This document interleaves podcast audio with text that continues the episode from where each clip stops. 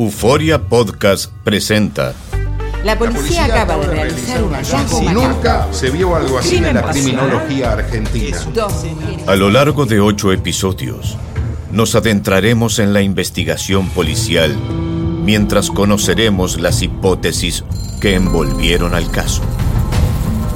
Escucha la primera temporada de Crímenes Paranormales en la aplicación de Euforia o en tu plataforma favorita. Bienvenidos al podcast de Noticiero Univisión Edición Nocturna. Aquí escucharás todas las noticias que necesitas saber para estar informado de los hechos más importantes día con día. Miércoles 7 de junio, estas son las noticias. Con un amplio despliegue militar, incluso refuerzos de Florida, Texas le cierra el paso a los migrantes en el cruce fronterizo de Eagle Pass. Por enormes parlantes insisten a los indocumentados quedarse en México, porque no van a pasar. La esposa de Joaquín Guzmán recupera parcialmente su libertad al trasladarla de una cárcel de Texas a una casa en Los Ángeles. Podrá salir en el día y volver de noche hasta cumplir su condena en septiembre. Este es el dramático rescate de una niña de dos años que casi se ahoga tras caer a la alberca de su casa. Los frenéticos esfuerzos de su padre y socorristas lograron revivirla. En Miami se afinan las gargantas de la afición para gritar en vivo los goles de Lionel Messi. Va a jugar en el Inter de Miami y podría convertirse en copropietario del equipo. Este es Noticiero Univisión Edición Nocturna con León Krause y Mike Interiano. Muy buenas noches, gracias por acompañarnos con las noticias. Empezamos con el aumento de la vigilancia en la zona fronteriza de Eagle Pass en Texas para frenar el cruce de inmigrantes desde el lado mexicano. El despliegue de equipos y soldados armados es impresionante e incluye refuerzos enviados desde Florida por el gobernador Ron DeSantis a su colega republicano Greg Abbott. Ambos son de los políticos más duros con la inmigración indocumentada. Tiffany Roberts viajó a Eagle Pass y nos cuenta cómo está la militarización en esa zona. Llegaron los refuerzos de la Florida a la frontera. En el parque Shelby de Eagle Pass, que hasta hace unos días era un parque público, ahora no hay paso porque está en manos del Departamento de Seguridad Pública del Estado de Texas. El que entre al parque sin permiso será arrestado y acusado de invasión a la propiedad, un delito menor pero lo suficiente para ir a la cárcel en vez de a un centro de detención. En veces se los llevan a, la cárcel, aquí local, y les ponen cargos y en veces le van y, y le toman las huellas. Agentes de pesca y vida silvestre de la Florida llegaron con sus botes de aire, pero también hay agentes estatales de la patrulla de carreteras y militares de la Guardia Nacional de la Florida. Hay muchos que andan en barcos, hay muchos que andan en el, en el monte, pescando gente que andan ah, ah, traspasando o, y- o andan aquí en los Estados Unidos ilegalmente. La tremenda muestra de fuerza es intimidante para cualquiera que esté observando del otro lado del río, viendo cómo docenas de hombres, muchos con armas de guerra, incesantemente patrullan el río en una zona que hasta hace unas semanas contaba con unos cuantos agentes municipales. Y por si acaso había alguna duda, hay siete parlantes a lo largo de Eagle Pass dirigidos hacia México con un mensaje que se repite incansablemente todo el día. Atención, atención. Es ilegal cruzar aquí. Esta área está sellada con alambre y no hay forma de entrar. Ve al puente. Es ilegal cruzar aquí. Quédate en México. Según autoridades tejanas, La estrategia del gobernador Abbott parece haber dado resultado, por lo menos en esta zona de Eagle Pass, donde en las últimas semanas se registraban cientos de personas cruzando diariamente. Y ahora, con la presencia que hay, en los últimos cuatro días han arrestado a un poco más de 80 inmigrantes. En Eagle Pass, Texas, Tiffany Roberts, Univision. La esposa de Joaquín Guzmán comenzó su reencuentro con la libertad al ser trasladada de una cárcel a una casa de Los Ángeles donde le permiten salir pero regresar por las noches. En esa vivienda, cuya dirección no se ha revelado, cumplirá sus últimas semanas de sentencia tras resultar convicta de varios delitos de narcotráfico. Dulce Castellanos tiene más. Emma Coronel, la pareja de Joaquín El Chapo Guzmán, se encuentra en el condado de Los Ángeles cumpliendo la última parte de su condena en una casa de transición o una casa particular en un arresto domiciliario. Me supongo que va a querer una casa propia porque eh, quiere la privacidad, porque no quiere que las cámaras la andan buscando y más para proteger a sus niñas. La ubicación de la casa es secreta por motivos de seguridad y privacidad y es parte de su reinserción a la sociedad. Ese buen comportamiento y la va a dejar salir antes para que pueda trabajar o estudiar y estar con sus hijas. El gobierno quiere que ella pueda reconstruir sus lazos con la comunidad. Incluso podría volver a utilizar las redes sociales.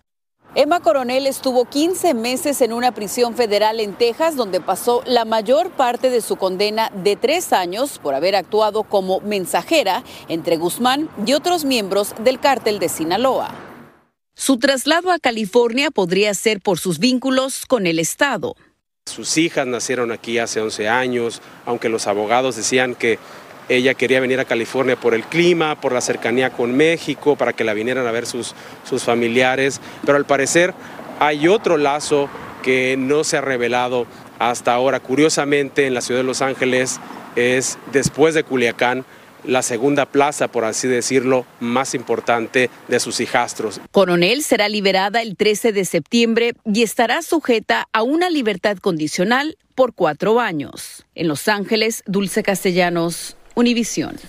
En México, después de la respuesta del presidente López Obrador, han continuado las reacciones al incidente en Nuevo Laredo, donde un grupo de militares habría cometido una ejecución extrajudicial de presuntos narcotraficantes. Las imágenes que difundió en exclusiva ayer Univisión quedaron captadas por cámaras de seguridad de un mercado. Ahora los familiares reclaman los cuerpos y también que se haga justicia. Alejandro Madrigal tiene lo último. Ya les dieron tronco, está bien, nomás dejen a ver los familiares, nada más. Eso no nos corresponde a nosotros. Un nuevo video obtenido por Univisión, minutos después de la muerte de los tripulantes de la camioneta, da cuenta cómo sus familiares quieren reconocer los cuerpos de sus seres queridos y desde ese momento culpan a los militares de haberlos ejecutado. Ustedes son los buenos, dime. Ustedes son los buenos. somos los no buenos. lo remataron ahorita. Ahí sí yo no tengo ese tipo de Ahí sí información. no tienen información. No. Ahí no se enteren en eso, va. En el video que dio a conocer Univisión Investiga, se aprecia cómo una camioneta choca con una pared y sus cinco tripulantes salen aturdidos por el impacto. Algunos los golpean, luego los colocan sobre una pared y minutos después se observa cómo los militares disparan en la dirección donde están esos hombres. Actuar con respecto a la ley ¿no? y al procedimiento y al debido proceso es lo más importante para empezar a garantizar justicia y paz. Y este es un caso en el cual se aparta plenamente de ese principio. La oficina en México del Alto Comisionado de Naciones Unidas para los Derechos Humanos exigió este miércoles una investigación independiente que incluya la cadena de mando del ejército para conocer la verdad y sancione a todos los responsables. Lo único que nos puede garantizar que en este país vamos a vivir libres de violencia es que las Fuerzas Armadas regresen a los cuarteles. En las imágenes se ve a un sobreviviente que es subido a una ambulancia y extraña verlo desnudo cuando todos los tripulantes de la camioneta estaban vestidos. Horas más tarde se reportó su muerte. Sin embargo, el cuestionamiento con estas intervenciones y estas ejecuciones, pues vienen a causar un gran daño este, a la imagen del país, incluso a nivel internacional, por la violación de derechos humanos. Una de las víctimas fue identificada como Clinton Alex Blucha de Honduras. Univision dio con su comunidad de origen, Villa de Morales, y conocidos aseguran que regularmente se ostentaba como guardaespaldas de un capo del cártel del noreste. El presidente de México, Andrés Manuel López Obrador, dijo que aparentemente sí se trató de una ejecución y que su gobierno no permitirá estos abusos. En Ciudad de México, Alejandro Madrigal, Univisión. Estás escuchando la edición nocturna de Noticiero Univisión.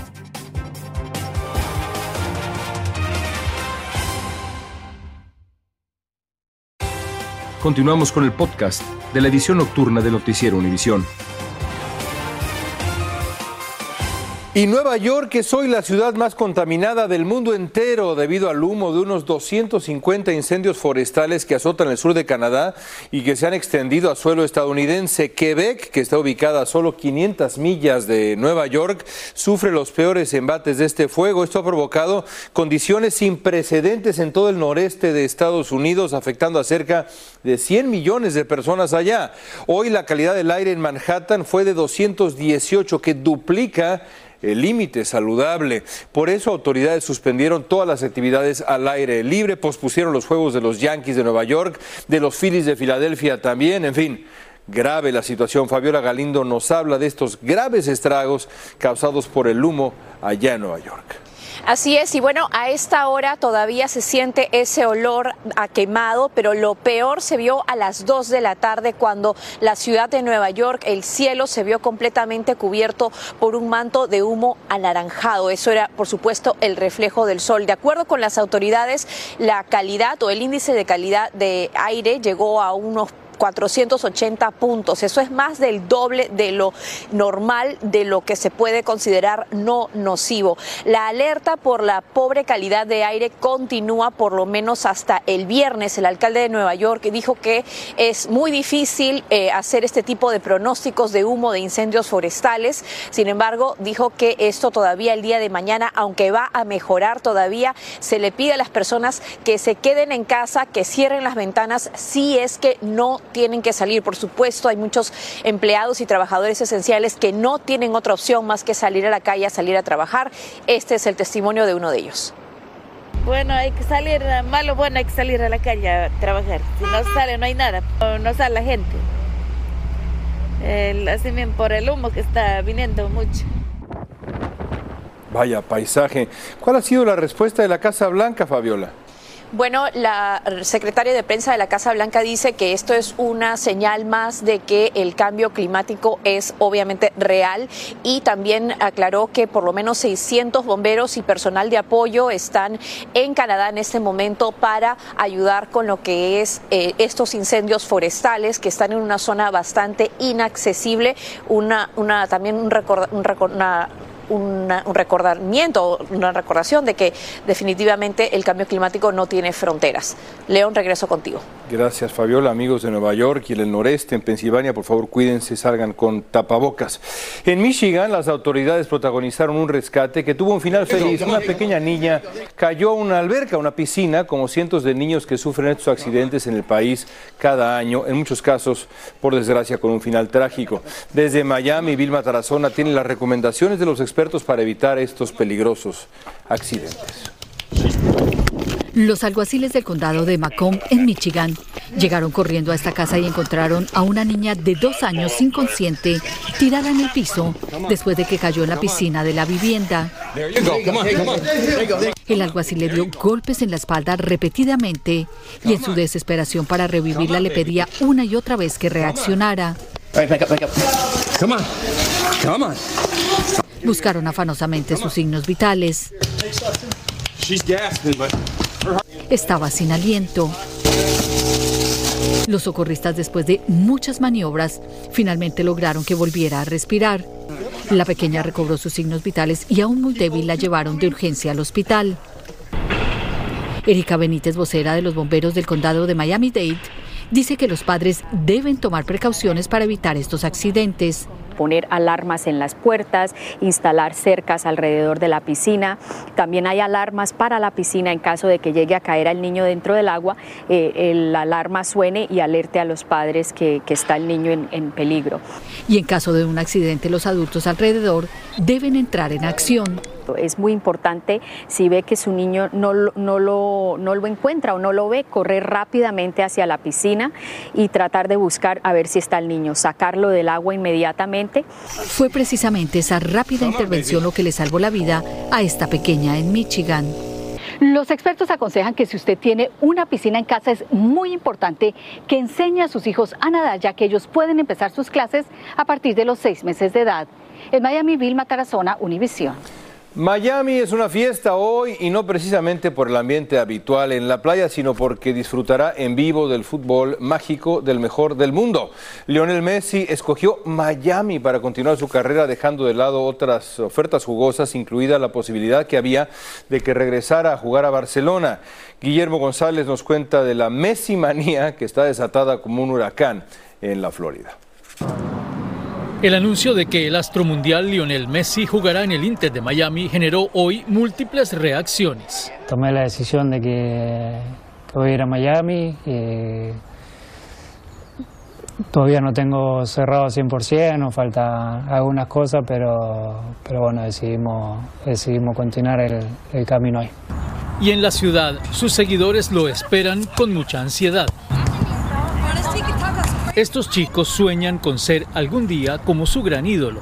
y dicen estar felices porque por fin podrán verlo jugar muy cerca de ellos. Me parece muy bien porque el equipo de Miami va a crecer mucho más y va a ser mucho más reconocido por la llegada de Messi. El fútbol en Miami va a crecer más de lo que antes era. Estoy muy feliz que viene y eh, yo estoy esperando para que venga para ir a verlo jugar. La llegada de Messi al Inter de Miami trae consigo otros retos para el club, como posicionarse en la liga. Por ahora el equipo de Miami no encuentra la fórmula para destacarse. David Beckham sabe que con Messi solamente no alcanza para salir campeón. Hay que formar, hay que construir, hay que crear un conjunto sumamente competitivo en una liga que está creciendo a pasos agigantados. Hoy la MLS dijo en un comunicado, nos alegramos de que Lionel Messi haya manifestado su intención de incorporarse este verano al Inter de Miami y a la Major League Soccer. Aunque aún queda trabajo para cerrar un acuerdo formal, esperamos darle la bienvenida a uno de los mejores futbolistas de todos los tiempos a nuestra liga. Van a tener que contratarle compañeros porque el equipo necesita trabajo. Bueno, además del fútbol y de la alegría de los aficionados, ¿qué puede significar esto para Miami, la economía y demás? La gran fiebre, la mesimanía, León.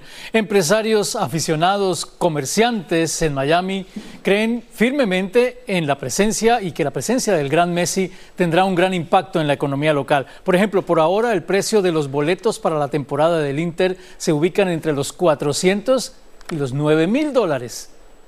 Eso ya es un buen comienzo. Parece que el primer partido de Messi será contra el Cruz Azul, que como sabemos es el mejor equipo del mundo. Así que cuidado, Messi. Gracias, Guillermo. Bueno. Otras cosas. Hoy desde Iowa el ex vicepresidente Mike Pence escogió el día de su cumpleaños 64 para lanzar su candidatura por la nominación republicana a la Casa Blanca. Antes Pence lanzó un anuncio de campaña en el que expresaba que para tiempos diferentes se necesita un liderazgo diferente y de paso marcó distancias con su ex jefe Donald Trump en un foro comunitario de CNN. Le preguntaron si Trump fuera encontrado culpable, ¿le daría perdón presidencial? Esto dijo Pence. But look, there are real issues the American people are facing. And rather than talking about that, I, I want to talk about what the people here in Iowa are talking about, which is the failed policies of the Biden administration. Con Pence ya son 13 los precandidatos republicanos para el 2024. Donald Trump sigue a la cabeza de la preferencia de los votantes en la intención de voto. Supera a su más cercano rival, el gobernador de Florida, Ron DeSantis, por más de 20 puntos. El Papa Francisco se recupera de una operación abdominal a la que fue sometido este miércoles en un hospital en Roma. Según el Vaticano, no tuvo complicaciones. Se trataba de una hernia intestinal que provocaba síntomas recurrentes y dolor. El Papa, de 86 años, va a permanecer hospitalizado varios días más. La oposición del Congreso al programa de condonación de préstamos estudiantiles del presidente Biden perdió una batalla. El presidente vetó un proyecto de ley aprobado por ambas cámaras del Congreso que pretendía cancelarlo. Biden había prometido vetar la ley incluso antes de que se votara. Poco antes de vetar, emitió una declaración en la que arremetía contra los legisladores, incluidos los demócratas que votaron en favor. Continuamos con el podcast de la edición nocturna de Noticiero Univisión. El gobierno de Jalisco en México confirmó que los restos humanos hallados en 45 bolsas al fondo de un barranco en Zapopan pertenecen a los trabajadores de un centro de llamadas o call center que estaban desaparecidos. Tras las pruebas forenses, las autoridades dijeron que los familiares fueron notificados y comenzó la investigación para esclarecer este horror. En la zona del hallazgo sigue un operativo de búsqueda de más pruebas.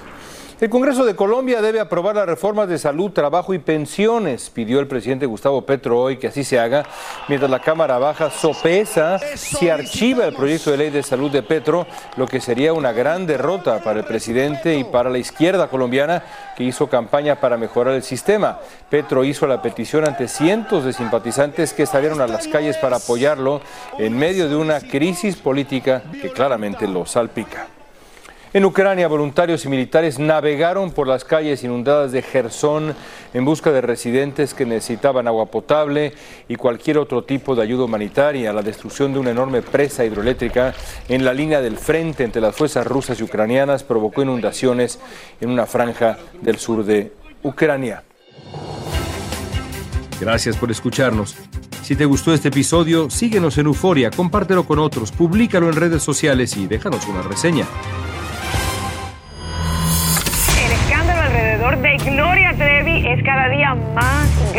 Parece no tener fin. Soy María Raquel Portillo. Fui ese rostro pálido y sin voz que el mundo vio en las escenas del mayor escándalo del entretenimiento de las últimas décadas. No vengo a contar mi versión, vengo a contar mi historia. Ya es hora de abrir la boca. En boca cerrada. Escúchalo en tu plataforma de podcast favorita.